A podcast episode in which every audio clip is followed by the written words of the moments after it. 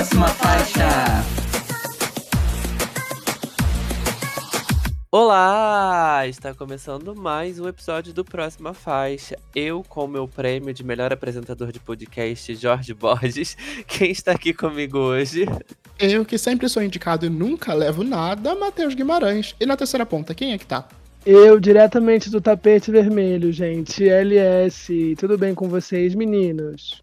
Tudo ótimo, LS barrado no tapete. Hoje vamos falar de Premium Multishow, que aconteceu essa semana com os nossos artistas da música brasileira, não é menos, não é mesmo, meninos? É isso, pela primeira vez sendo transmitido na TV a cabo, na internet e na TV aberta, atingindo um novo público. Tivemos vocês em loco, bem ou mal, mesmo com comentários aí que discordem de muita gente é, tivemos uma grande noite para música brasileira. Serviu horrores, foi tudo. Isso, e vamos comentar aqui hoje sobre tudo ou um pouco de tudo sobre o Prêmio Multishow. Mas, muito bom lembrar, antes disso, nos siga nas redes sociais, arroba próxima faixa, no Instagram, no X, no TikTok, www.proximafaixa.com. Estamos em todos os agregadores de podcast, no Spotify, no iTunes, na Google, na Deezer, onde você preferir. Nos siga nesses agregadores. Nos avalie também, pois é muito importante. Aqui na descrição desse episódio está a minutagem correta para você ouvir a gente falar di direto sobre o tema do Prêmio Multishow. Ou, como sempre, fique aqui com a gente. Onde estamos também, Matheus? de falar onde nós estamos, deixa eu mandar um beijo para todos os nossos ouvintes que falaram do problema do áudio na semana passada. Tivemos dois minutinhos de problema e recebemos um montão de mensagens. Fiquei muito feliz, infelizmente não deu para consertar o áudio, mas todos os que entraram em contato foram muito educados e fofos. Recebi até mensagem no meu Instagram privado, que eu praticamente não uso.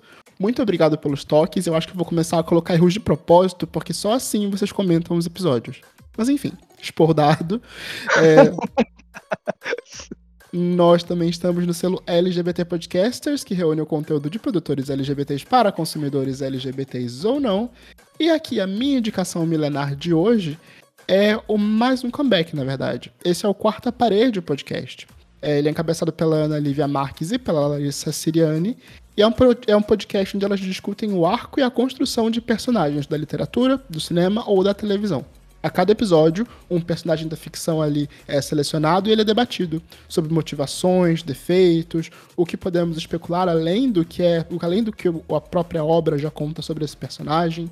É uma proposta de podcast muito diferente e que super vale a pena. Fica essa dica para vocês. Mas e você, LS, tem uma indicação de música bem diferente pra gente hoje? Não, não tenho uma indicação de música bem diferente. Eu tenho, pelo contrário, uma indicação de música que já passou por aqui antes e que tem tudo a ver com o nosso tema, gente. A Isa Buzzi, ela ganhou o prêmio de artista brasileiro e ela é uma artista que já passou aqui pelo Próxima Faixa.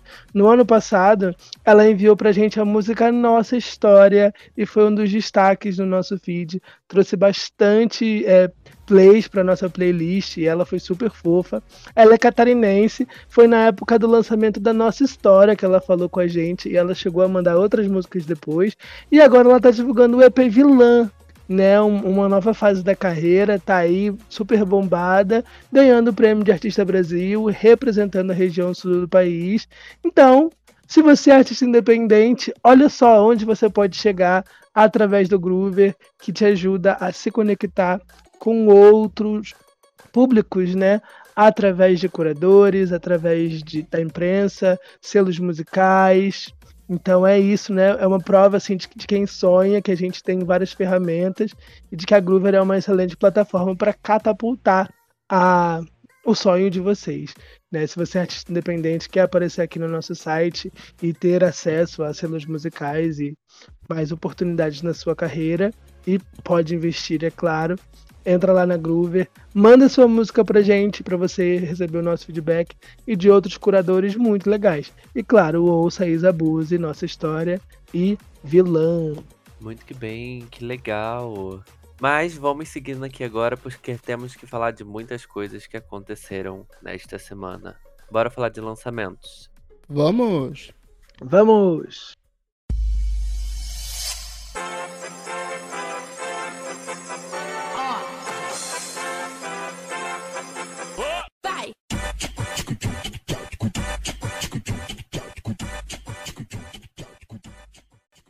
Direto da Coreia, hein? Chegou. Jungkook lançou seu álbum de estreia, Golden, com parcerias de Major Lazer, Lato, Jack Harlow e DJ Snake. E eu quero saber de vocês, meninos. Consumiram esse K-pop pop? Matheus. Consumi, ouvi, ouvi bastante de domingo pra cá.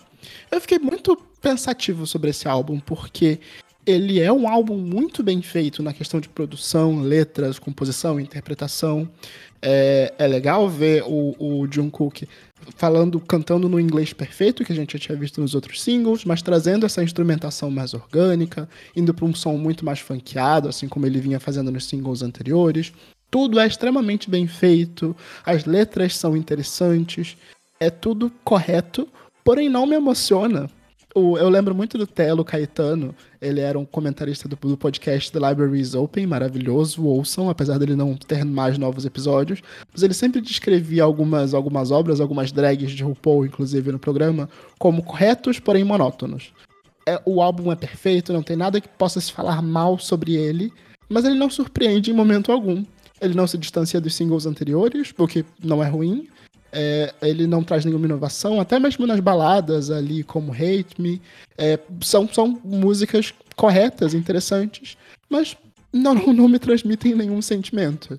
É, eu me imagino que para os fãs de K-pop que estão vendo é, essa quebra de expectativa em relação ao Jungkook que vinha num formato muito mais quadrado, engessado do K-pop, se desconstruindo ao longo de toda a carreira e chegando nesse álbum é uma crescente interessante, mas para mim, que não estava tão dentro desse universo, então só consumindo a música dele como se fosse mais um artista é, americano ou europeu, para mim é só ok. Mas estou sendo muito crítico, Jorge, você que está dentro desse universo do K-pop, você se sentiu emocionado, tocado, envolvido por esse álbum? Não, é, eu não acho que você está sendo muito crítico, não. A minha percepção é, é bem parecida com a sua.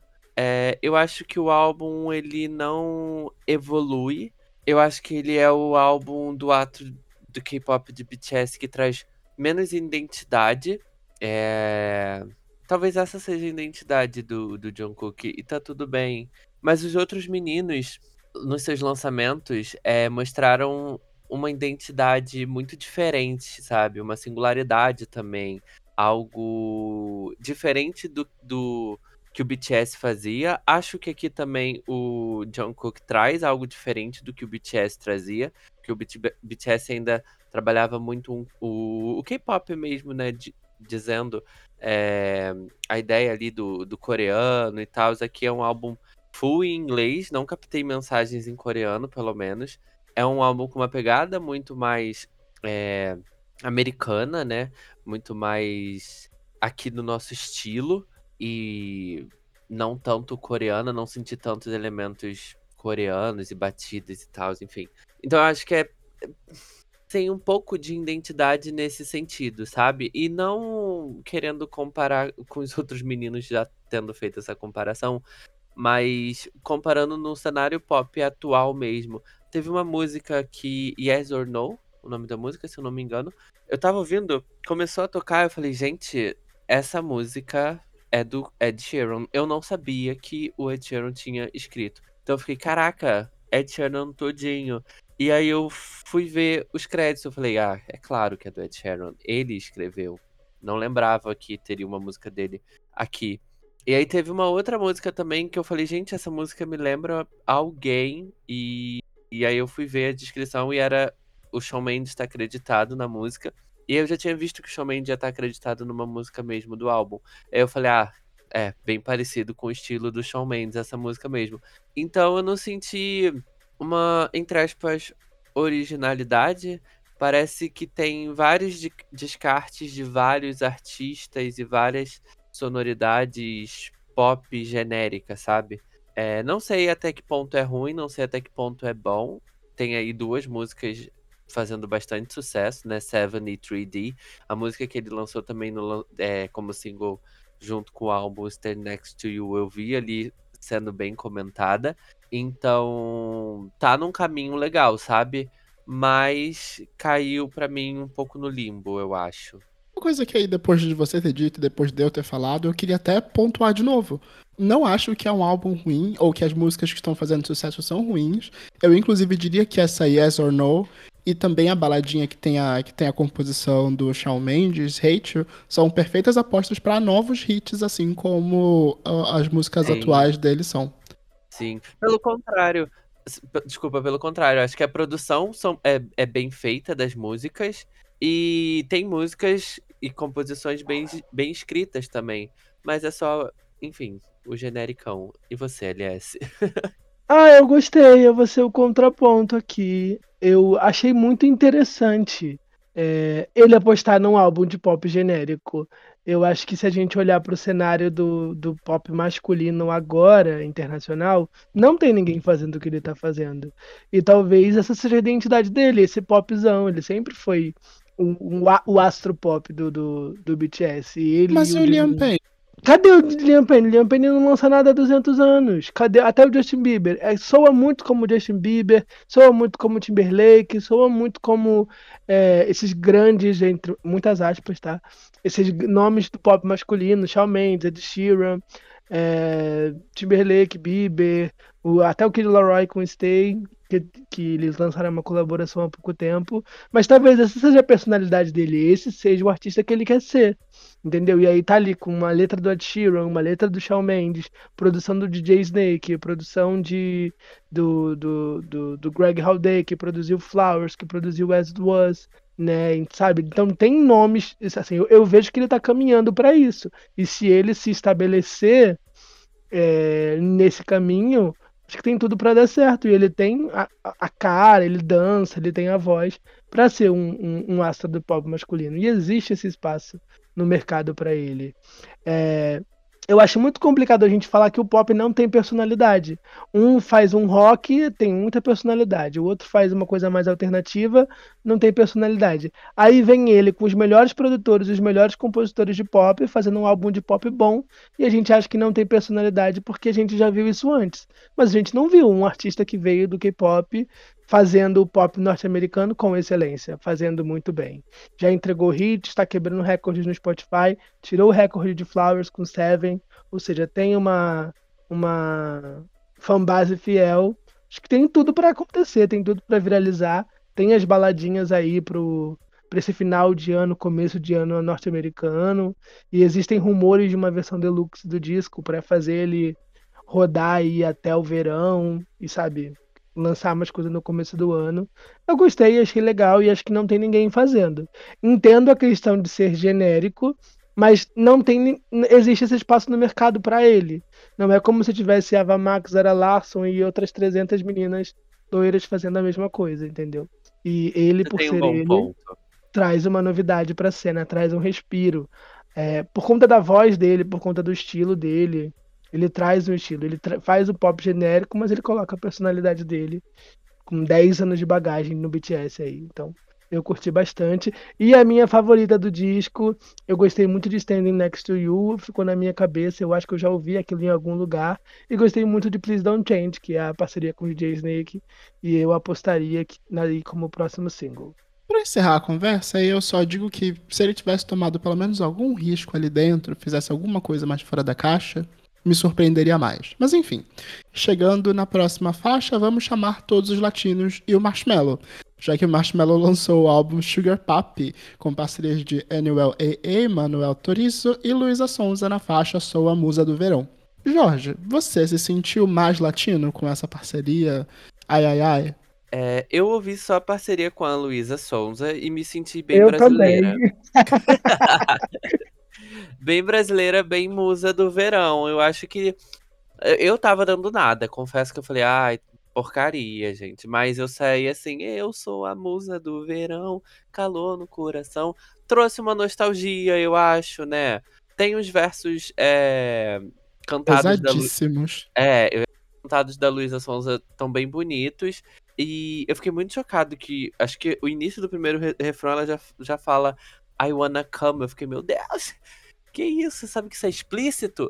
Mas eu acho que foi uma boa parceria, tanto para trazer uma, mais o Marshmallow pra gente. Eu acho que talvez para impulsionar uma carreira internacional da Luísa Sonza também, né? Uh, uma faixa interessante. Mas eu não ouvi o resto do álbum do novo latino Marshmallow. Acho que numa próxima oportunidade eu consigo ouvir. E você, LS, virou uma musa do verão? Não, eu saí, bota a minha calcinha de lado e faz bem puto. Eu saí me sentindo muito gostosa depois de ouvir essa faixa. Eu não ouvi o álbum inteiro, mas eu ouvi Alcohol, que eu acho que ele já tinha lançado antes, que foi a parceria com o Anuel AA. E eu acho que eu também ouvi a parceria com o Manuel Turizo, apesar de não estar lembrando do nome da música, vou verificar aqui agora. Eu achei muito legal essa mistura, como aqui ele pegou o funk e deixou o funk mais eletrônico, nas outras parcerias, né, tem bastantes nomes muito populares, né, no mercado latino, tem o Farruco, tem o Manuel AA, tem o Manuel Turizo, tem o Thiago PZK, muita gente que não faz muito barulho aqui, mas faz muito barulho lá fora, e estão aí no line-up do Lollapalooza, que a gente já já vai falar. E, sabe, eu gostei da produção, eu gostei dessa mistura. É, eu lembrei muito, foi inevitável para me lembrar do álbum latino do Black Eyed Peas, que ele fez a mesma Sim. coisa, ele trouxe a Shakira e a, e a Anitta e tal. Mas para mim ele fez melhor aqui. eu gostei mais, achei mais interessante, principalmente porque o verso da Luísa Sonza, a música tá um sabor. E você, Matheus? Eu ouvi o álbum, não só a música da Luísa Sonza, e recomendo que vocês ouçam. O que o LS falou tá muito certo, porque na verdade o Marshmello tá trabalhando nesse álbum desde março. O primeiro single a ser divulgado foi Almerengue, é, com parceria com o Manuel Turizo, que saiu no dia 3 de março desse ano. Então as coisas estão acontecendo há bastante tempo. É, mas o que eu gostei aí, talvez até colocando em palavras o sentimento que o LS trouxe e que eu super compartilho, é que eu consigo enxergar os elementos do marshmallow e a infusão com os gêneros latinos que cada um dos artistas ali está representando. Tem muita música eletrônica, mas ele ainda respeita a presença e o ritmo e, a, e, a, e as levadas que cada uma das músicas se propõe. É, eu acho que o melhor exemplo disso é El Merengue, esse primeiro single que já tinha saído, mas ele entrega muito bem também o encerramento do álbum com Harley Quinn sobre isso, a musa do verão. É, a música é muito bacana, é, o, todo mundo foi pego pela nostalgia, fico muito impressionado que a gente já tá tendo nostalgia de 2006, a gente tá velho. Mais uma vez, mais um episódio com a gente se sentindo velho. Mas a música é in, in, in, incomentavelmente boa. É, é, quase certo que isso vai acontecer tanto quanto Rinhas ou qualquer outra música da Luísa Sons, ainda mais com a chegada do verão. Eu acho que foi muito o lançamento certo, na hora certa, com a pessoa certa. Sim, sim. E, né, a gente estava falando de Festival Replay há pouco tempo, né, fazendo nostalgia de Cine, que é de 2010, de Sean Kingston, que é de 2008. Então a gente está ficando velho mesmo, não tem o que fazer. Mas é isso. Eu não sei se vai acontecer tanto a música da Luísa Sonza, porque ele não selecionou como single ainda. Ela tá trabalhando aí, fez um vídeo dance e tá. É a música mais que teve o melhor desempenho do álbum, mesmo não entrando em playlists, mesmo não tendo o impulso dele, porque os brasileiros são bem fortes, né? Eu espero que eles, assim como o Major Laser viu o, o potencial da Anitta e da Pablo com sua cara, ele lance um videoclipezão e faça acontecer. Estamos sedentas. Mas como eu falei, gente, o Lollapalooza Brasil anunciou o line-up e eu quero saber se vocês estão com vontade de ir. Cisa, Sam Smith, Paramore, 30 Seconds to Mars, Blink-182, On 82, Dove Cameron e mais uma galera vem pro Brasil. Jorge Borges, como é que tá o cartão de crédito? Negativado.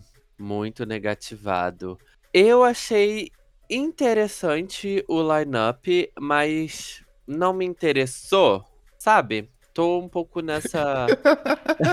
eu achei interessante. Interessante pros outros, porque para mim mesmo, ó. é, eu achei. Não, assim, são artistas que, legais. É, Sam Smith, a Cisa, Lu Blink, adoro Blink, Paramore, fora os outros ali que estão. É, que não são headliners. Mas eu não sei se eu gastaria mil reais pra ver desse lineup, entendeu? Principalmente dependendo de como que vai ser é, a formulação lá por, por dia. Então, tipo assim, quem vai estar tá na sexta, no sábado e no domingo, sabe? Se a maioria dos. Tudo bem que o Blink e o Paramore não vão estar, já que eles vão ser headliners, a Cisa também não. Mas dependendo do, do formato, de como vai estar tá a organização de dias, talvez é, fique mais interessante, sabe? O line-up pra mim. Mas não acho que é um line-up com força. pra mim comprar o ingresso, pra eu comprar o ingresso. Mas eu achei interessante, são artistas que já estavam sendo comentados há bastante tempo para vir ao Brasil, ou artistas para participar de algum festival. Então, assim, lembro de o Sam Smith ser um dos nomes para participar do Rock in Rio ano passado, para participar do The Town esse ano, e não apareceu. E aí vem pro Lola, então, finalmente, sabe? A Caesar também já, já é rumor há muito tempo. Então, acho que legal, deu, deu para entregar, sabe? o meio que o Flash já tinha cantado a bola de metade desse lineup. ah, mas meio que. Sim, ele mesmo que falou todos.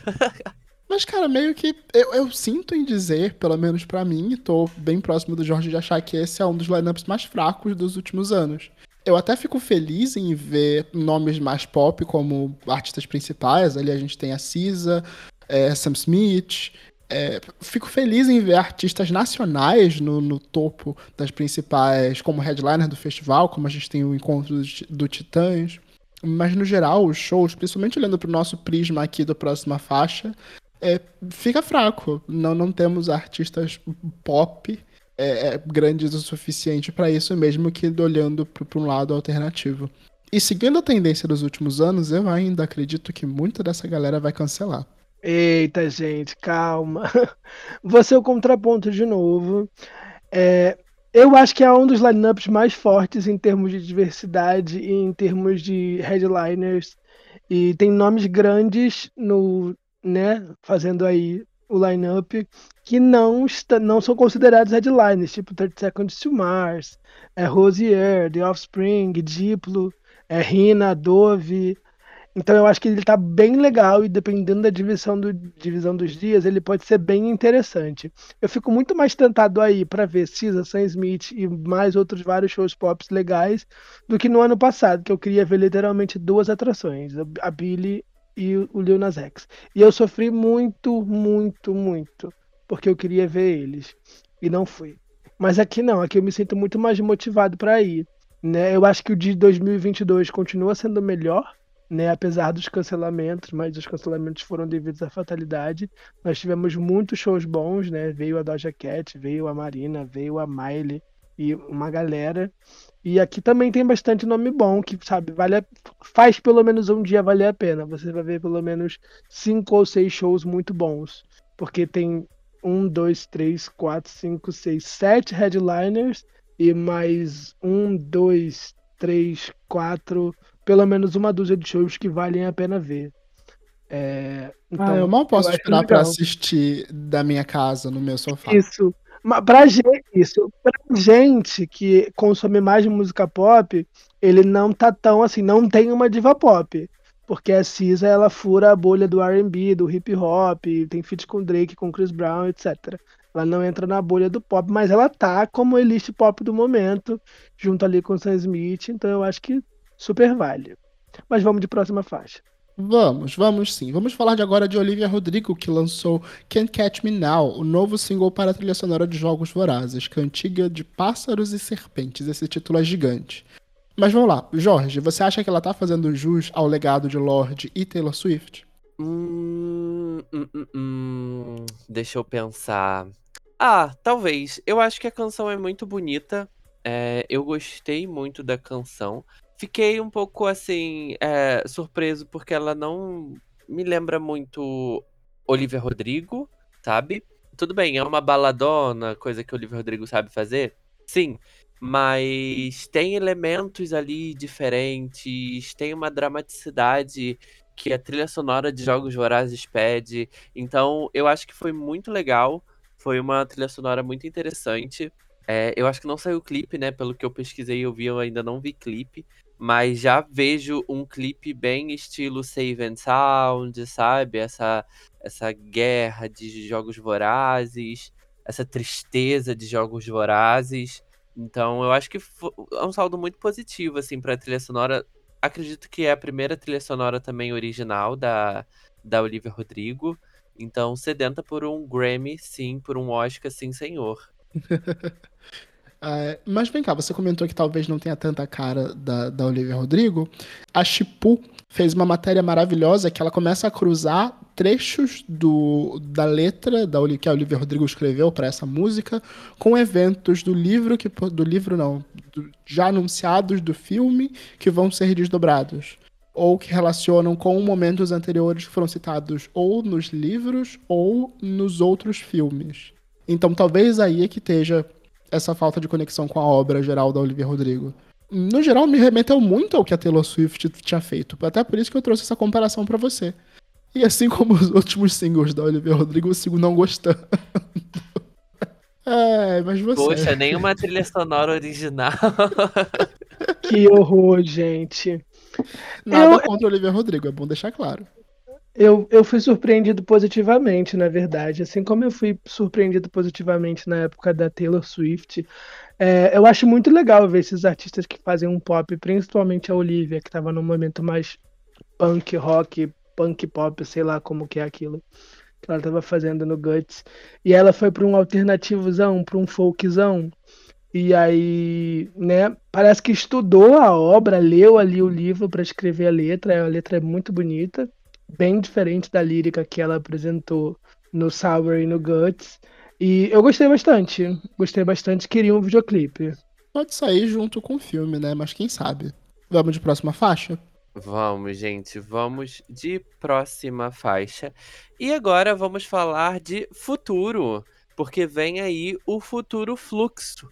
Glória Groove anunciou o lançamento do álbum e parcerias com Ludmilla, Thiago Pantaleão e muito mais. Quero saber de vocês, meninos, o que, que vocês esperam desse álbum, principalmente quando os últimos lançamentos sobre o que seria o futuro fluxo não foram tão agradáveis assim. Matheus. Tô bem pensativo, sabe? Não sei vocês. É, é, a gente até, até, tinha comentado isso em outros momentos sobre como foi inteligente o movimento da Glória Groove em pausar Era Futuro Fluxo, repensar o que tinha sido feito, baseado nos comentários que ela vinha recebendo do que era lançado até então. É, bruxaria 2, Bruxaria 3000, já ia tirar um mil de bruxaria, mas Bruxaria 3000 teve uma repercussão não tão positiva no primeiro momento, mas acabou virando e tendo e se tornando um hit praticamente é, nos dias seguintes. É, tudo em torno desse álbum acaba sendo balançado, nada é unânime como foi o Lady Last. Então eu tô muito inseguro sobre o que esperar. Eu gosto dos títulos, eu gosto das parcerias, os direcionamentos, os trechos que a gente ouviu até agora é interessante, mas eu ainda fico. Talvez seja o trabalho da Glória Groove que mais me deixa inseguro. Ai, gente, eu sinceramente não espero nada. Eu entrego nas mãos de Deus. Eu tô assim. Porque ele parece muito interessante, tem muitos nomes muito legais né? Tem parceria com o Huxel, tem parceria com a MCGW, com a Silvete Montilla. Fiquei muito curioso para saber o que, que vai ser isso aqui. É, a Ludmilla, é, a Thiago Pantaleão, a Anitta Valesca que já saiu. É, os nomes são muito legal, é capa, a estética parece muito bom, ela sempre entrega na estética. Mas do que a gente já ouviu, não parece que vai ser o meu trabalho favorito dela. Eu espero que ela tenha lançado logo só para lançar e venha aí a era R&B depois, a limpeza de imagem, igual ela fez depois do proceder. Você acha que vai sujar a imagem, poxa? Caramba. Não, eu acho que vai ser um conteúdo completamente novo. Eu tô sentindo que vai ser um conteúdo completamente novo, assim. E. E acho que músicas que lançaram Talvez entre depois como um bônus, será? Então, Mas... já, já, saiu a setlist, na verdade. É, ah, não Proibido, vi. Proibidona, Modo Xuxa e Bruxaria 3000 fazem parte da setlist. Modo Xuxa entrou como faixa bônus e aparentemente é uma versão diferente. Ela mexeu na música depois das críticas e alterou a letra. E Proibidona ganhou um remix. Tem duas Proibidonas. Além da versão da Anitta com a Valesca, tem uma, par uma parceria com o Polêmica e com Rafinha RSQ. Não sei o que esperar. O que mais me interessou foi o feat com a Silvete Montilla. Vou compartilhar essa setlist com vocês para vocês darem uma olhada, mas é isso. Entregamos na mão de Deus e vamos ver, vamos comentar depois que sair, né? Ela anunciou de surpresa no Prêmio Multishow e já sai essa semana. Ah, e antes de seguirmos, deixa eu só fazer um breve comentário, porque eu fico muito curioso pra Raio Laser com o Thiago Pantaleão. Depois do remix funk de Konoha, eu tô muito curioso pra ouvir mais dele no funk. Mas vamos sair de próxima faixa, vamos continuar falando de bunda, porque vamos falar de Megan Thee Stallion, que voltou poderosa como uma cobra com o seu novo single, Cobra, seu primeiro single independente. Ela serviu tudo ou só jogou veneno na nossa cara, LS? Acho que ela serviu tudo. Eu, assim, queria ter o dinheiro dela pra lançar um clipe daqueles independente. Eu fiquei passada. Acho que ela entregou flow, entregou beleza, entregou beat, entregou estética. Estou ansioso para a nova era dela. Me deixou atenta. Eu achei que ia vir uma coisinha ali meio. Hum, mas não, veio um uau e eu fiquei bastante interessado. E você, Jorge Borges? uma coisa, uma coisa que eu tinha achado legal nesse lançamento, na verdade, era como ela se empoderou total do lance de ser uma grande gostosa, de- da, da persona que a gente já conhece da Megan Thee Stallion, e não em querer mostrar um novo lado, só um novo lado nesse, nesse novo single, na abertura desse novo trabalho. Eu acho que isso daí acabou mexendo bastante com a nossa percepção sobre o último álbum dela, que acabou não fazendo tanto barulho. Apesar de ser bem interessante, né? Aquela mistura de música mais eletrônica. Mas aqui a gente tem uma novidade, a gente tem aquelas guitarras bem pesadas marcando a música inteira, mas temos jogação, rabo, quebração e tudo que ela já serviu antes. Olha, eu gostei da música. Achei interessante. Não vi o clipe, graças a Deus, mas acredito que já imagino como ele deve ser. Eu me esqueço disso. A minha fobia em cobra não me permite participar desse movimento, mas a letra me chamou muita atenção, sabe? Eu não ainda parei pra estudar ou pra ler a tradução, mas ela fala muito sobre ai, estou depressiva, ai, queria o contato com a minha mãe, ai, como isso me afetou de certo jeito. E eu fiquei, caramba, Megan, tá tudo bem com você, minha amiga? E aí isso me chamou um pouco a atenção, assim, sabe? Então eu quero ouvir mais a música. Ela me envolveu, a música me envolveu. Me chamou a atenção porque a primeira vez que eu escutei, eu acompanhei com o karaokê lá do Spotify, né? Com as letrinhas lá do Spotify. Então eu fui ouvindo a música e lendo lá a música em inglês. Mas eu quero me adentrar mais a música, conhecer mais a música, ouvir melhor a música, acompanhar a tradução. Mas infelizmente não vou assistir o seu clipe, Mega Stallion. Um beijo. O Jorge tem medo de aranhas, o Jorge tem medo do Michael Jackson, o Jorge tem medo de cobras. Que difícil, Não. gente. Mas lista vamos de, próxima, continua, hein? vamos de próxima faixa, gente.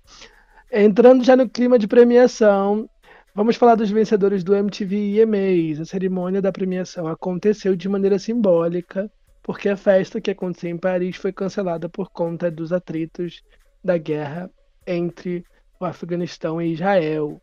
Né? A Anitta e o Matuê representam o Brasil e a Taylor Swift fez a limpa. Vocês queriam ter visto, gente, Nicki Minaj apresentando mais um prêmio da MTV e a Taylor Swift levando o global? Pior que eu queria, cara. O- eu sempre comento aqui que o EMA acaba sendo meu prêmio favorito. Primeiro porque ele é de tardinha. E a gente termina. A gente, ele passa no domingo à tarde, a gente pode comer tomando um cafezinho com bolo, uma delícia. É, mas também porque ele é mais divertido, mais leve, se leva menos a sério do que o VMA. É muito triste, ainda mais por conta das consequências, consequências que acabaram cancelando esse prêmio. Minha dicção foi pro inferno. É, eu acho que na distribuição dos vencedores, até talvez por não estar preso a aquele fator que a gente sempre comenta aqui, ganha quem se, quem se desloca até o país onde vai ser o VMA. Eu sinto que os, os vencedores acabaram sendo mais variados, mais dispersos do que costumam ser. Vocês também ficaram com essa impressão? Sim, fiquei com essa impressão por conta da forma como aconteceu a cerimônia. Tem muito mais pessoas ganhando os prêmios, né? Mas o IMA ele já é mais global também, né? Então tem um, um, prêmio para cada ato de cada cantinho do mundo. E isso é muito legal, né? Aqui no Brasil a gente teve o Matuê, no Canadá a gente teve a Shania Twain, na Ásia nós tivemos o Be First, na Austrália Kylie Minogue, na Itália Maneskin. Então tem muitos prêmios muito interessantes de artistas novos, né? Pra gente que não acompanha a cultura de maneira tão global. E fiquei feliz, fiquei com o coração tranquilo, porque a Miley não foi pro VMA, porque ela não levou nada mais uma vez. E então ela ia para esquentar a cadeira para Taylor Swift. Ah, bom que a Ah, Taylor Swift nem precisou fazer nada. Ah, pobre da Miley Cyrus, meu Deus. Mas em comparação, no VMA a Taylor levou 11 prêmios e no EMA ela só levou 3.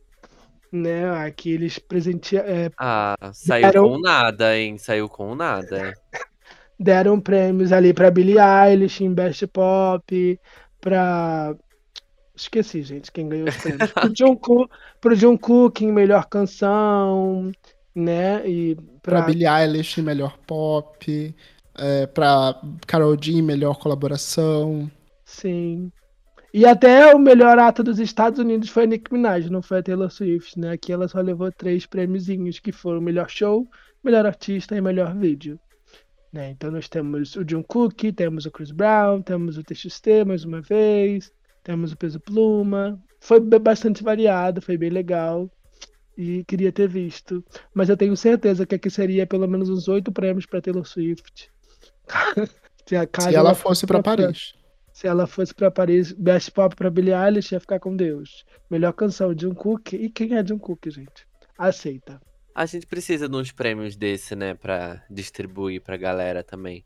Mas falando de premiação e de distribuir pra, pra galera também, vamos falar de prêmio Multishow, gente. Bora lá, chega de ladainha.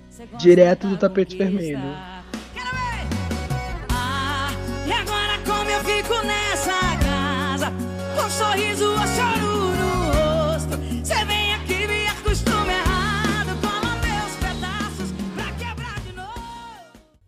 O prêmio Multishow de música brasileira aconteceu essa semana, celebrando os destaques da cena nacional no último ano, com muitas performances, diversos erros técnicos e momentos icônicos.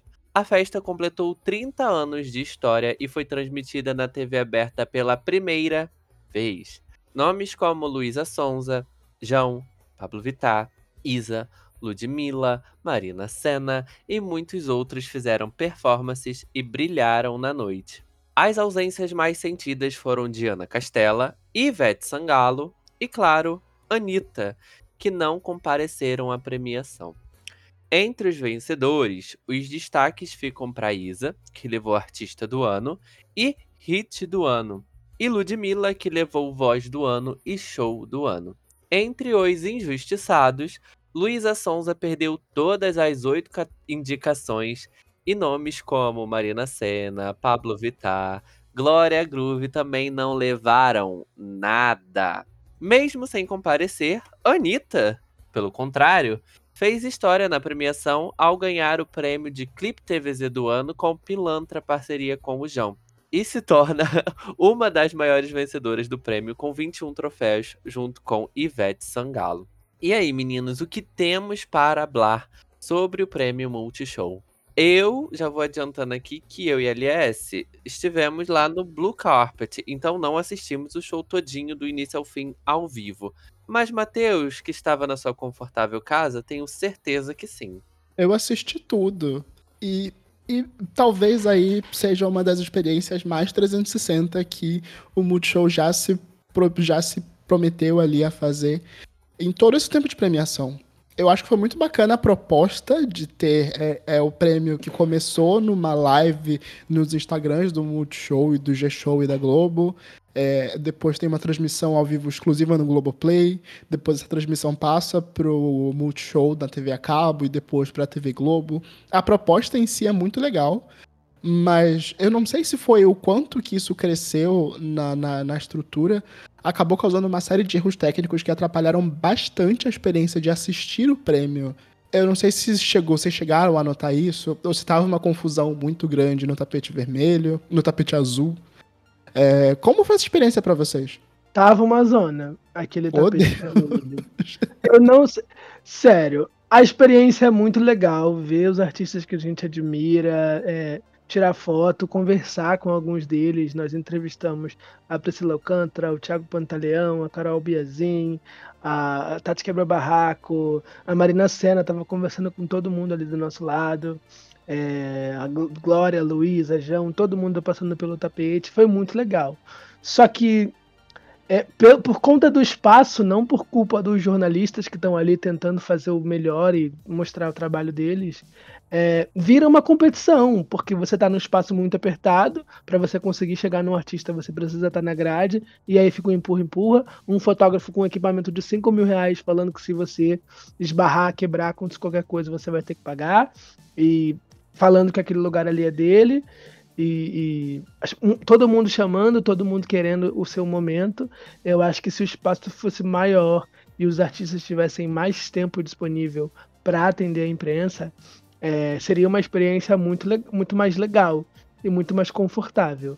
E para mim não faz sentido também você contratar, você contratar não, você chamar, convidar repórteres e eles ficarem no tapete. A gente, isso eu preciso falar aqui, eu já mandei até um e-mail lá para eles que é, se eles falam não, eu acho que a gente não iria. Se eles falam existe a possibilidade, e eu acho que eles falam existe a possibilidade para todo mundo, porque eles não querem que deixem de ir e, e tenham quanto mais mídia para eles é melhor. É, a gente chegar e só começar a conseguir entrar para ver a premiação muito tempo depois, porque eles não organizaram os lugares ainda. E aí você a premiação começa às 10 e 20, você fica esperando até 11 horas para conseguir entrar foi o caso de alguns colegas que ficaram lá esperando. A gente veio embora para terminar de ver a premiação de casa, porque, né, já tinha perdido o começo e entrar ia ficar até muito depois. Não fazia sentido, já que a gente não viu tudo. Mas a experiência foi muito legal, o convite foi muito legal. Quem estava lá estava dando o melhor, independente da situação, né? Levaram água, levaram pipoca e, apesar de muitos momentos de zona, de gente querendo entrar e tem cinco, seis pessoas no tapete ao mesmo tempo e tem hora que não tem ninguém, é... foi legal, valeu muito a experiência. Eu não tava lá, não posso falar exatamente, mas meio que os perrengues fazem parte do processo. Talvez aí tenha sido, é, talvez até um efeito do crescimento que o prêmio teve, mas fica como aprendizado. Para você também foi assim, Jorge? Ah, foi um pouco sim. Eu acho que é, a famosa expectativa também, né? De, de você ter uma expectativa de como a coisa vai acontecer e, e ser completamente diferente e frustrante. Mas é ordens do ofício, né? Eu acho que, que é assim. Tudo bem que não deveria ser toda vez, mas acontece mesmo. É muito rápido também quando todo mundo chega ali na hora, sabe? Então as coisas começam a ser apressadas demais e todo mundo tem que fazer e todo mundo tem que entregar. Mas como uma primeira experiência, acho que foi ótimo, foi muito legal. A troca é sempre muito legal, tanto com os artistas ou quanto com outros profissionais também que estão ali trabalhando.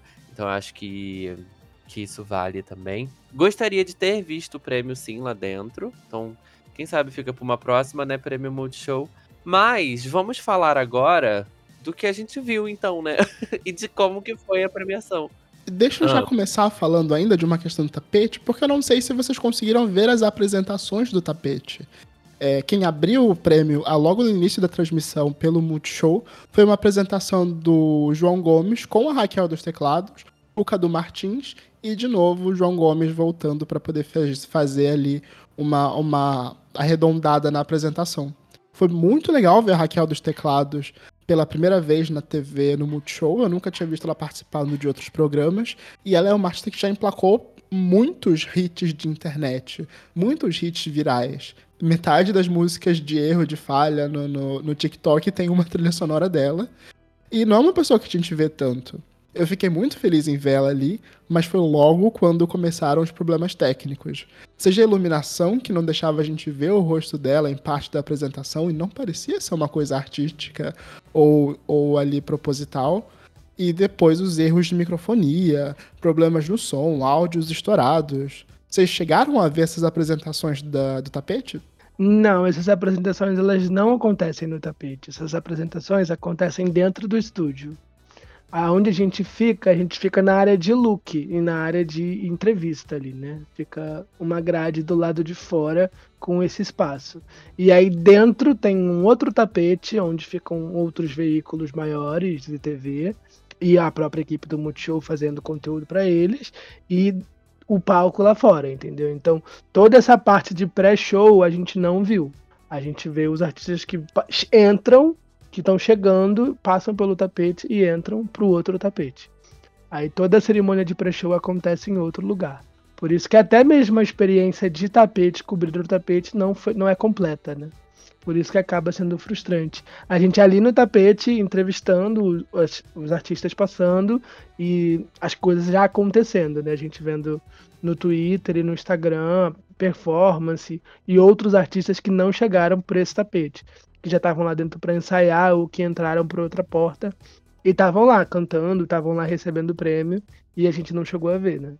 Então foi uma experiência, é, é uma experiência muito limitada, por isso que a gente, sabe, se você tá convidando imprensa e você quer mídia, quanto mais mídia melhor, você tem que proporcionar a mesma experiência para todo mundo, para que todo mundo entregue o mesmo conteúdo. Não tem como você colocar o maior lá dentro com acesso a todo mundo e ele te entregar muito mais. E você dizer que ele te entrega muito mais quando você dá muito mais para ele entregar, né? Complicado. Então, meio que nessa, vocês também perderam a apresentação do Menos é Mais, e do Tarcísio do Acordeon e do Vitor Fernandes. Mas, enfim, vamos começar pro prêmio, prêmio de verdade? Vamos falar logo de performances, então. Vocês tiveram alguma favorita, alguma que marcou a mais? O que mais marcou nas performances desse ano foram os medleys, né?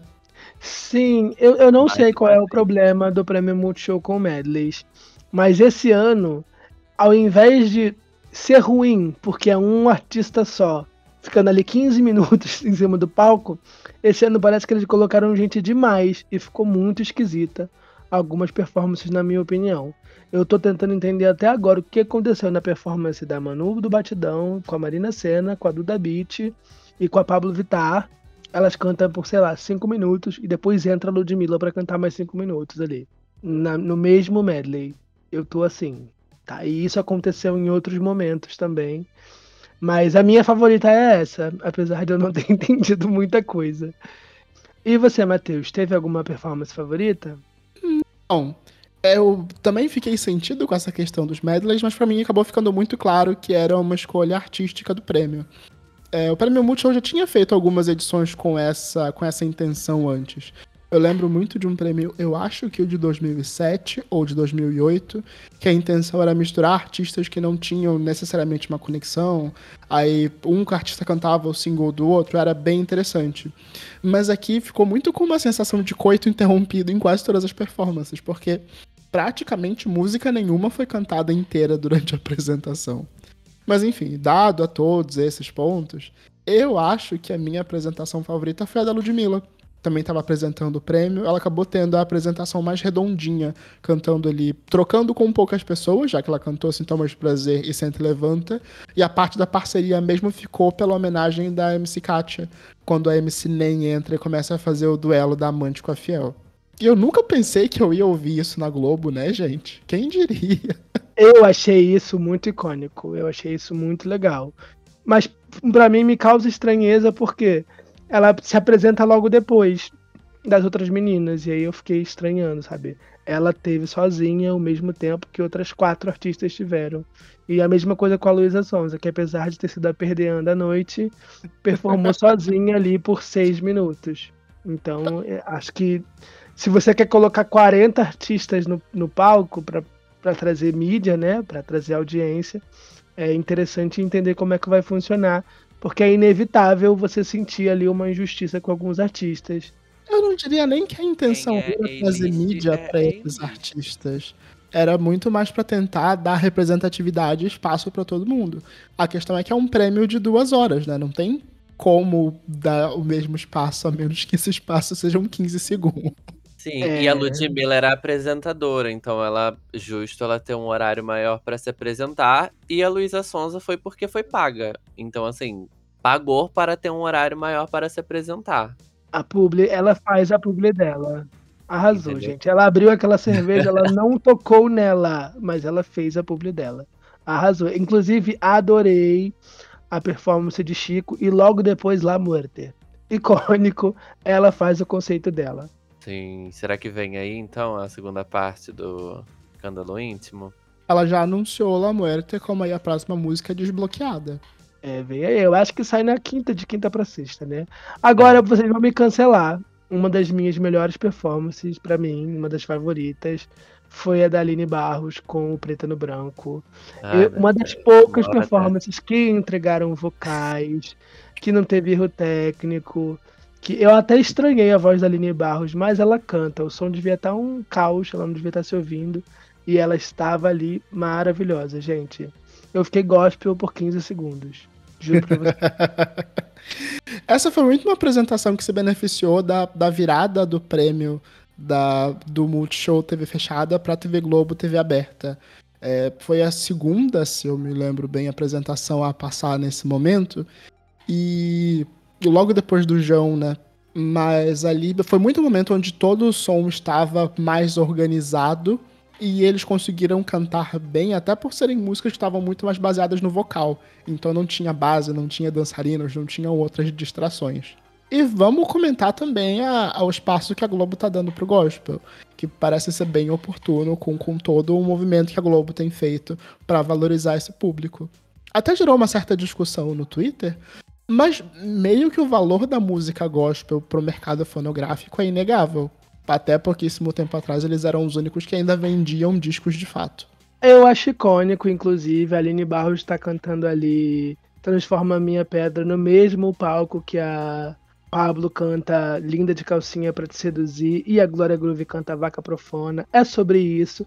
Tenho, não tenho preconceito com crentes, tenho até amigos que são, ó, eles estão aqui na premiação. Então eu, eu acho icônico, eu acho muito legal. Mas quando a gente fala de música cristã, a gente abre um precedente aí, né? Não é música gospel, não é música religiosa, né? Você está incluindo apenas uma religião e isso vai ser questionado em algum momento. Mas a performance foi linda e eu adorei o discurso do Kleber Lucas levando o prêmio, falando sobre a importância de incluir as religiões, não só a cristã, nesses espaços. Ah, e ainda falando de performance, deixa eu falar também da, da apresentação do Pedro Sampaio, que abriu a, que abriu a premiação. É, ainda enfrentou ali algumas dificuldades técnicas com o som, nem todo mundo que entrava, os artistas entravam no meio do medley que ele fazia, trazendo os sucessos desses 30 anos de premiação, mas é, foram, acho, talvez, os artistas mais cortados. Tinha tantas apresentações ali que poderiam ter sido poderiam ter acontecido por inteiro, desde o Samuel Rosa com, com Vou Deixar, é, a Tati Quebra-Barraco, que entrou com Boladona, e todo mundo tava muito esperando pela performance da Joelma. Pelo menos para mim foi um grande balde de água fria ela não fazer uma performance solo e ser ali o ato final da apresentação do Pedro Sampaio. Isso é o que mais me incomodou no prêmio, é não só o medley dos artistas, mas essa junção também em medley de vários artistas juntos, sabe? É, eu acho que quando acontece uma vez, duas vezes durante a premiação para homenagear alguém ou para ou porque é um feat com alguém, beleza, sabe? Tipo, é legal, entretém. Mas caramba, a premiação toda assim, sabe? Tipo, todas as performances, tirando a Ludmilla, Luísa Sonza, todas as performances, ninguém finalizou uma música inteira, nem mesmo a Luísa Sonza, nem mesmo a Ludmilla finalizaram uma música inteira. Não sei se a Gospel lá finalizou, mas porque eu nem vi Não. mais. mas Ela também fez o medley. Ela cantou Então, duas ai, gente, Foi um medley chato. entre diferentes artistas, na verdade. Quem abriu essa parte gospel foi o Preto no Branco e depois entrou a Aline Barros. Acho que eu tava. na- Acho que foi na- depois quando a gente chegou em casa. Mas, Sim. ah, eu, eu achei isso tão. Eu acho que é tão chato, sabe? Tipo assim, a Pablo cantando triste com tesão. Tudo bem, beleza, entendo. Vai vir Batidão Tropical agora em dezembro. Mas. Caramba, sabe? Não sei. Não, não, não se encaixou muito bem comigo. E fazendo um certo advogado da Globo, qual seria uma solução viável para que eles pudessem incluir todos os artistas que eles querem incluir? Eles querem dar visibilidade para todos, para toda essa galera, pro gospel, pro sertanejo, pro pop, é, mas tem pouco tempo de tela, apesar de ser uma, uma premiação multiplataforma. Deveriam ter gravado apresentações, deixado apresentações exclusivas para outras plataformas. O que poderia ter sido feito? Fazer igual todas as outras premiações norte-americanas fazem desde sempre. Um tempo de performance. Simples. Você vai entrar, você vai cantar a sua música de um minuto e meio e dois minutos e meio, que é o tempo atrás. E assim, para não parecer que é a mesma coisa acontecendo, igual aconteceu na performance da Pablo, Marina, Duda, Manu e Ludmilla, que elas saem, a Ludmilla entra no mesmo palco, é, estruturas, sabe? Já, já aconteceu no VMA de acontecer três performances ao mesmo tempo, mas é cada uma em um palco diferente, com conceitos diferentes. Ela entra, canta o single que ela tá divulgando, corta para outra performance, corta para outra performance, matou. Agora você coloca quatro pessoas para cantar seis minutos. Elas podiam ter feito performance solo, sabe? E até porque, pelo menos na minha opinião, entendo o, o trabalho dos apresentadores, existe muita enrolação eu senti, e aí já falando sobre a apresentação do prêmio, que estavam literalmente alguém no, no ponto da Teta falando assim: segura aí, enrola. E aí ela fica, sei lá, uns cinco minutos falando besteira, indo pro público e, e tal, esperando acontecer o que ia acontecer, que eu nem lembro o que aconteceu depois desse momento. Mas assim, é uma performance de música. É legal ela ser apresentadora e ir ali fazer as piadas com os músicos, inclusive algumas muito boas. Eu adoro a Tata Werneck. Mas tem uns momentos que podiam ter sido melhor aproveitados para não precisar correr desse jeito com a, com a questão principal, entendeu? Até nas apresentações mesmo, eu não sei se as pessoas não estão tão muito animadas, estão muito eufóricas ali com o momento, mas acontece, por exemplo, o Lulu Santos foi apresentar uma, uma performance com alguém. E aí ele enrola tanto para entrar, vai cumprimentando todo mundo, que, que cortam a fala dele no meio, e o, o, o narrador começa a falar os nomes para eles falarem logo, sabe? Quem ganhava o quê? Porque é muita enrolação, tanto dos apresentadores como quem vai apresentar, sabe? Isso ah, ser organizado um pouco também. para dar mais espaço para música. É, eu não acho que é ruim. É, é, na verdade, a crítica não é nem para os apresentadores. Tata Werneck, mais um ano incrível como apresentadora. Mas eu acho que é esse tempo de tela é muito grande, sabe? Esse tempo de tela de piada e procurar a galera é muito grande, que poderia ser menor. E, e ainda divide com mais duas pessoas, sabe? Mais dois apresentadores que no final das contas não atribuem muita coisa pra premiação, assim, tipo, pode ser só a Ludmilla, ou só a Tata Werneck, ou só o Tadeu, não sei. Acho que ter esses três pesos, porque o Multishow também é um canal de humor, é, pesa muito todo o rolê. Então, aí tem uma cantora porque é uma premiação de música, tem uma humorista porque o canal também é de humor, tem uma, um apresentador regular para equilibrar o babado. Sempre foi assim, tudo bem, mas cansa todo o rolê. Aí, aí, aí o tempo de tela que é para anunciar uma pessoa que vai apresentar uma categoria vira 10 minutos, vira um evento, porque são três pessoas para falar, são três pessoas para contar piada, para pegar piada a, a Tatá jogando piada, a Ludmilla não entendendo, enfim, sei lá. E, e, a, e a galera também que vai apresentar, nossa, acho que a Fafá de Belém ficou uns três minutos rindo. Obrigado, batem palma. e eu fiquei tipo, gata, anuncia! Será que tá acontecendo alguma coisa ali? enfim, e que a gente não sabe, né? Pode acontecer também problemas técnicos ali, mas ela ficava, porque eu tô aqui, e eu, gente, anuncia o que que tu tem que anunciar. E aí eu acho que perde-se muito tempo de tela mesmo, sabe? E aí o foco que é performance não tem. Eu fiquei com a impressão de que ali nos bastidores alguma coisa muito séria estava acontecendo. Porque toda a divisão de tempo foi de fato esquisita. Antes do prêmio entrar ao vivo na Globo, muitas apresentações não tiveram uma chamada, não tiveram um apresentador para elas.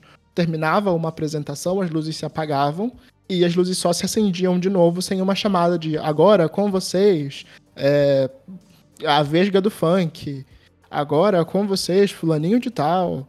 É, não, não tinha uma chamada, era só um corte seco de uma apresentação para outra, ou da entrega de um prêmio para uma apresentação. E até mesmo na entrega dos prêmios, muitos discursos foram só cortados por conta de tempo de tela. O próprio discurso do Kleber Lucas foi muito adiantado por conta disso o discurso da fofíssima da Meli, que estava super emocionada quando recebeu ali o prêmio de, de revelação. É, ela também teve um discurso cortado, adiantado por conta do tempo de prêmio, e mesmo assim coisas foram adiantadas. A, a divisão de tempo foi realmente esquisita. Eu acho que de arrumar as performances, né? apesar de algumas falhas técnicas no som, esse ano foi muito melhor em relação a anos anteriores, né? Que já deu muito ruim. Tipo, A Pablo Vittar que o diga.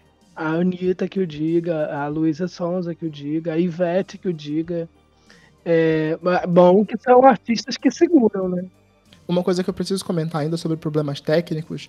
Eu não sei se isso entra de fato como um problema técnico ou se foi mais uma escolha de estética, design, mas isso era notável até dentro do- da premiação. Como as apresentações estavam escuras. É, a gente faz os prints aqui para poder fazer a cobertura no Twitter, inclusive sigam arroba próxima faixa no Twitter, para poder ilustrar o que estava acontecendo. Em muitos momentos, a luz não batia no rosto dos artistas. Os artistas estavam numa penumbra, numa sombra. Era muito esquisito. É, eu acho que tava rolando alguns problemas técnicos, sim, tanto que até comentei lá no, no nosso grupo, gente, o homem acabou de passar ali na frente da, da câmera, o que que tá acontecendo? Tipo, literalmente na frente, a câmera focando a Tatá, o Tadeu e a Ludmilla, e passou uma pessoa na frente da câmera. E, tipo assim, um erro que tem que ser evitado, sabe? Pode ser evitado. Mas eu acho que, enfim, o lugar, muita gente, né? Até mesmo gente que tava do lado de fora, vendo também a galera lá é, correndo pra cá, correndo pra lá. Tem muito. Acontece muito imprevisto, né? Acontece coisas que a gente tem que resolver ali na hora. Acho que eles tentam ao máximo não deixar isso perceptível na TV, mas quando é uma sequência de erros e muitas coisas acontecendo, não, é, não tem como não ficar perceptível, sabe? Mas enfim, acho que a gente já falou muito dos problemas de tudo o que aconteceu na premiação. É, vamos falar dos prêmios de fato? Porque temos uma super premiada da noite. A pessoa que mais levou estatuetas pra casa foi a Isa, né? Com três prêmios. Tô tentando entender até agora o porquê, juro pra vocês. É, artista do ano, eu gostei do que fizeram, né? Porque os, os indicados, as equipes dos indicados decidem. Cada uma pessoa vota em uma pessoa e não pode votar em si mesma. E ela ganhou um- com unanimidade. Parece que os assessores ou os artistas mesmo se reuniram. Quem vamos votar, em quem nós concordamos. E a Isa levou. Mas hit do ano, capa do ano, eu acho que existiam outros concorrentes tão fortes quanto a Isa para estar levando. Até porque, pelo menos para mim, ela ficou uma grande parte do ano sumida, né? E até se a gente for olhar para turnê, se a gente for olhar para projetos, é, a gente vê que outros artistas trabalharam mais ao longo do ano do que a Isa. Mas super merecido. É, Eu, eu acho muito difícil quando todo mundo merece levar. tipo, álbum do ano. Todo mundo merecia levar. E aí leva alguém, mas aí você fica. Poxa, mas o outro podia levar também. Poxa, mas a outra fez muito mais coisa. É inevitável pensar nisso. Deixa eu até te dar uma, uma rápida corrigida. Os prêmios da Isa foram Artista do Ano, é, a capa do ano com Afrodi com Afrodite e o pop do ano. O hit do ano foi talvez um dos mais merecidos da noite com o erro gostoso da Simone Mendes. Eu gostei muito de ver a Simone Mendes tendo esse reconhecimento. E achei, inclusive, que faltou esse reconhecimento pra Ana Castela. Ok, muitas dessas premiações foram votadas pelo super júri do, do, do Multishow, mas ela foi inevitavelmente a maior mulher do ano em ouvintes, em hits, em, em participação em charts, até em participações do próprio Multishow. Mas ela não foi, né? Se ela tivesse ido, ela teria É. ganhado, com certeza. É, eu tenho uma teoria de que talvez. Não quero pensar isso, porque eu acho muito merecida. Eu acho que Erro Gostoso tem muito mais cheiro, muito mais cara de hit do que o single da Ana Castela que estava indicado. Mas se a gente levar em consideração quem fez mais barulho nos charts e quem é mais novidade, a Ana Castela teria levado. E aí eu acho que como ela não foi, como ela acabou ficando, acho que doente, cancelou em cima da hora, é, eles deram pra outra sertaneja ali. E aí eu fico. Que bom que todo mundo merece. Mas eu, eu não via isso acontecendo, sabe? Ela levando dois dos prêmios principais da noite. Não via isso acontecer. Mas enfim, vamos passar aqui por alto pelas categorias, né? E é muito bom que todo mundo merece, e é muito triste ao mesmo tempo que todo mundo merece. Mas vamos lá, artista do ano, Isa. Ela concorria com Ana Castela, Anitta, João, Ludmilla e Luísa Sonza. Aqui a gente não tem por que questionar que foram os próprios artistas que decidiram. Vocês queriam ver alguém diferente ganhando além da Isa? Poxa, eu até trouxe esse ponto no Twitter do Próxima Faixa, siga arroba Próxima Faixa no Twitter, é, sobre como ela teve um ano muito redondo. Ela virou a conversa sobre a vida pessoal dela, sobre uma conversa sobre a arte dela. Ela lançou um dos maiores discos do ano, ela fez um show excelente no The Town. É a assinatura depois de tudo isso. É sobre. Eu acho muito que o grande problema para mim é que a maior parte dos trabalhos dos artistas giraram muito em torno do The Town, que foi o maior festival do ano, assim. E aí o João, a Luísa Sonza, é, a própria Ludmilla mesmo com o Vilão Live, deixaram para lançar tudo ali para divulgar no festival. A única que teve um ano diferente foi a Ana Castela e a Anitta, que ficaram mais onipresentes ao longo do ano. A Anitta não tanto a nível Brasil, mas acho que a Ana Castela podia ter levado aqui. E você, Jorge? Eu acho que a Isa foi uma boa vencedora, mas eu concordo isso quando você falou, porque metade da galera que tá aqui, metade não, mais da metade, é. Tirando a Ludmilla também, que teve um trabalho durante o ano inteiro, mas João, Luísa Sons, até mesmo a Isa, foram pessoas que trabalharam muito do meio do semestre pra cá, do meio do ano pra cá, sabe? Como se. Como, não como se o início do ano eles não fizeram nada, até porque a Isa tá presente em vários outros segmentos, né? Tá na TV fazendo comercial. Mas o que a gente viu da música deles foi muito mais no meio do ano pra cá, sabe? E a, Lu, a Ludmilla, a Anitta e a Ana Castela estão desde o início do ano marcando mais presença. Mas como o Matheus falou, eu acho que a Isa teve um impacto muito grande com a música dela. Ela entregou um álbum muito bom. Então eu acho que fez jus nesse combo, sabe? Álbum do ano, talvez é a categoria que mais gerou Kikiki na internet. Quem ganhou foi o Xande de Pilares, com o álbum é, Xande Canta Caetano. Ele competia com Afrodite da Isa, Escândalo Íntimo da Luísa Sonza, Ícaros do BK, No Tempo da Intolerância de Elza Soares e Super do João. É, eu tava torcendo para os pops levarem, mas eu acho que tanto o João quanto Luísa Sonza e tanto quanto a Isa lançaram um álbum há muito pouco tempo para ser o álbum do ano. E aí eu torcia muito pra Elza Soares aqui. E vocês? Ai, não sei. Não sei mesmo. Porque os álbuns pop eu não, não sei se eu vejo como álbum do ano. Escândalo Íntimo, nem, ela nem lançou o álbum todo inteiro, então nem deveria ganhar. Eu não ouvi o álbum do Xande de Pilares e de Elza Soares, mas não sei também, não consigo pensar quais foram os outros álbuns que lançaram esse ano de pop. Então, é, é, eu, não me surpreendeu porque é prêmio Multishow, gente. Não que a premiação não tenha valor, mas essa é uma das categorias votadas pelo Superjúri. Então, é muito. Eles não levam tanto os fatores populares que a gente está levando em consideração para dar esse para dar esse prêmio. Até se a gente voltar em vencedores dos anos anteriores, nós já tivemos abaixo de zero do, do Gustavo Black Alien levando o melhor disco. Já tivemos a, Nanda Mar a Jussara Marçal levando com Delta Estácio Blues em 2021. É, é bem comum que a gente tenha esses artistas que não necessariamente vão ser o mais pop do ano ou o mais bombado do ano, levando essas categorias do Super Júri. É, e dado a todos esses contextos, eu acho que inclusive uma, uma boa escolha. É um disco muito bom e merece ser mais escutado. É, é um bom ponto.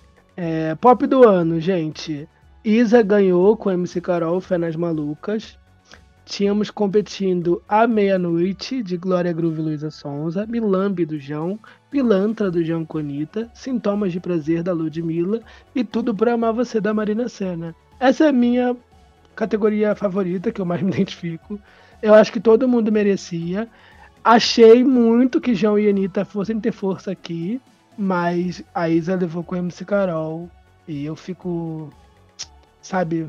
É... Queria muito que a meia-noite levasse. Queria muito que a levasse. Mas, sabe, a Pablo merecia esse prêmio. Ela merecia esse prêmio. As drags fizeram tudo. Mas, né? Enfim. À meia-noite, Pablo Vittar e Glória Groove, não Glória Groove e Luísa Sonza. Mas.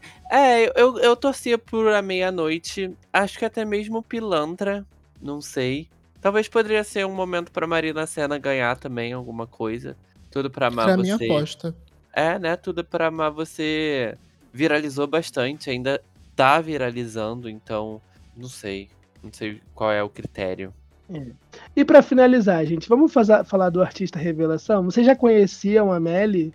Eu tava muito torcendo pro Thiago Pantaleão, pra Carol Biazin e pro Veg, que pra mim foram quem furaram a bolha esse ano. O Veg quebrou vários recordes. A Carol a gente já conhece há bastante tempo. O Thiago Pantaleão vem numa crescente, performou no show ano passado. E esse ano a gente teve a Melly. Eu acho que a revelação mesmo é ela, que eu não conhecia. E vocês? Eu já tinha escutado Água em algum momento, mas admito que não era uma artista que tinha me prendido tanto. Mas eu gostei muito de acompanhar toda a movimentação e ver o, o barulho que ela tá fazendo. Bem ou mal, uma premiação de revelação também serve para esse, pra esse tipo de estímulo. Até ainda mais levando em consideração que é, de novo, uma categoria do super júri. É, mas, de novo, a minha aposta era no Veig. Muito pelo barulho que ele fez e por como ele furou a bolha do trap e chegou em gente que não tá olhando pra cena como a gente. Eu já tinha visto o nome da Melly. Já tinha visto. Mas não lembro de ouvir. E eu acho que é uma boa revelação do ano. Eu acho que o Veig também é uma boa revelação do ano. Ele tem várias músicas aí na, nas paradas, né? Ele é bem comentado. Sempre vejo alguém falando sobre ele, sempre bem das músicas. Então eu acho que seria bons nomes para para essa categoria. Eu não vi a Carol Binhazin ganhar, porque eu acho que ela já tá aí há um tempo já, né? Eu não sei se ela ainda é revelação, não sei. O Thiago Pantaleão, uh, eu acho que ele tá se revelando, então é, ano que vem ele não vai poder participar dessa categoria, mas é, eu acho que seria um bom nome também pra, pra, pra ganhar aqui, sabe? Mas eu acho que dá uma visibilidade muito melhor pra Melly, essa categoria, do que o Thiago Pantaleão, que já tá conseguindo, sabe, se alocar, já tá tocando nas rádios. Enfim, acho que é isso. É sobre, gente. Notas pra gente encerrar. Matheus, você que viu a premiação toda, você que viu todas as performances, que nota que você dá? Cara, eu dou um 7,5 muito bacana. Não acho que foi uma experiência de todo ruim. Gosto muito da proposta de ser uma premiação multiplataforma que vá estar em todos os lugares. Espero muito que a Globo dê uma segunda chance para esse formato, inclusive com a transmissão na TV aberta. É, o Prêmio Multishow já teve edições maravilhosas. É, essa acabou sendo mais um, um, um ponto ali na curva. É, e eu espero muito que a música continue ganhando esse espaço de destaque. Porque não é sempre que a gente tem um, uma, uma premiação, uma noite para se discutir música, para se ter espaço para música, como a gente teve no Prêmio Multishow. A gente já teve três artistas anunciando projetos, é, aproveitando essa janela de discussão do prêmio, e seria muito potente se a gente conseguisse manter essa discussão por mais anos. É até por isso que eu fico com dó de dar uma nota pequena. É, espero que a Globo esteja mais preparada para isso no ano que vem e que repita a experiência. Por isso, um 7 para passar de ano e fazer de novo no ano que vem. E você, Jorge? Ah, você deu um 7,5, né? Você tinha falado 7,5 antes. É... 7,5, 7,5 com uma carinha feliz. Então. De caneta vermelha. Ah. eu vou dar um 7, então. Eu acho que. Eu concordo com você sobre essa questão do prêmio. Por sinal, eu acho que a gente tem só o prêmio Multishow com a visibilidade que ele tem. A gente tem outros prêmios de música, mas a gente não tem um prêmio não tem outro prêmio de música que tem que gere tanta discussão, que gere tanta visibilidade como, como o prêmio Multishow tem. Acho que seria muito legal disso acontecer. A Globo também tem os melhores do ano, que eu acho que poderia ser nesse formato de premiação, sabe? Sair fora do Domingão, para trazer também é, relevância, sabe? Trazer comentários, trazer mais debate, o que está sendo atual também, já que eles falam de música lá também. Então eu acho que esse espaço é muito legal. Acho que apesar de todas as críticas, né? E a gente tá. O LS também tá um pouco magoado com o prêmio Multishow. Mas eu acho que no final é um saldo muito positivo. Então, assim, nos, nos traz artistas novos, como a Melly, como a menina. Esqueci o nome dela. Lá do, do, do vilã que o LS trouxe na abertura. Que ela também ganhou um prêmio. É traz a gente com outros artistas da música, né? Então esse ano, apesar de eu não gostar, traz ali para um âmbito gospel que traz outros, outro público também, sabe, para conhecer os nossos artistas. Então isso é uma janela muito legal. O prêmio tem toda, todas essas janelas que é muito legal. Então, e tá aí há 30 anos, né? termino a minha fala com isso, dando um 7. Ah, gente, eu dou um 8. Apesar de todos os apontamentos, né? Eu acho muito legal você errar porque você está tentando. E não você errar porque você deixa de lado as coisas, sabe? Eu acho que é esquisito o medley, mas eles estão tentando incluir cada vez mais pessoas. É, Poxa, chato não conseguir entrar na premiação, mas talvez se ficar, tivéssemos ficado lá mais tempo, conseguíamos entrar e eles estão, né? A gente é, é um, um podcast pequeno, é um portal pequeno, eles estão abrindo as portas pra gente. Então, tinha bastante gente lá, tinha vários portais pequenos. Então, é legal ver que eles estão conversando com outras mídias também. Então, não é, não é tudo negativo. E discordar de quem ganhou e de quem perdeu, isso acontece em todas as premiações, né? A gente não tem o que fazer. É, então, eu dou uma nota 8. Gosto bastante da proposta do Prêmio Multishow, gostei bastante da proposta desses 30 anos de aumentar o super júri, mas não deixar o público de fora e tentar incluir o máximo de artistas, tanto pela repercussão quanto pela inclusão dos artistas. E eles estavam ali felizes, né? A gente não viu nenhum artista falando mal de estar ali na premiação. Sempre tem um ou outro que fica revoltado porque perdeu, mas é comum. É, a gente já viu isso acontecer outras vezes. O Prêmio Multishow não seria diferente. E é isso, espero que ano que vem estejamos lá, estejamos mais dentro e continuemos esse diálogo sobre música e música brasileira, né? Porque a música move, como diz o próprio prêmio. Temos um episódio? Temos um super episódio, né? Temos. Longo até. E Luísa Sons, é um prêmio pra você. Aqui no próximo faixa você ganha um prêmio, tá? A gente te ama. A Vamos nossa ver perder. isso no Melhores do Ano, do próxima faixa. Tchau, gente. Até semana que vem. Tchau. Tchau. Este podcast faz parte do movimento LGBT Podcasters. Conheça outros podcasts através da hashtag LGBT Podcasters ou do site www.lgbtpodcasters.com.br.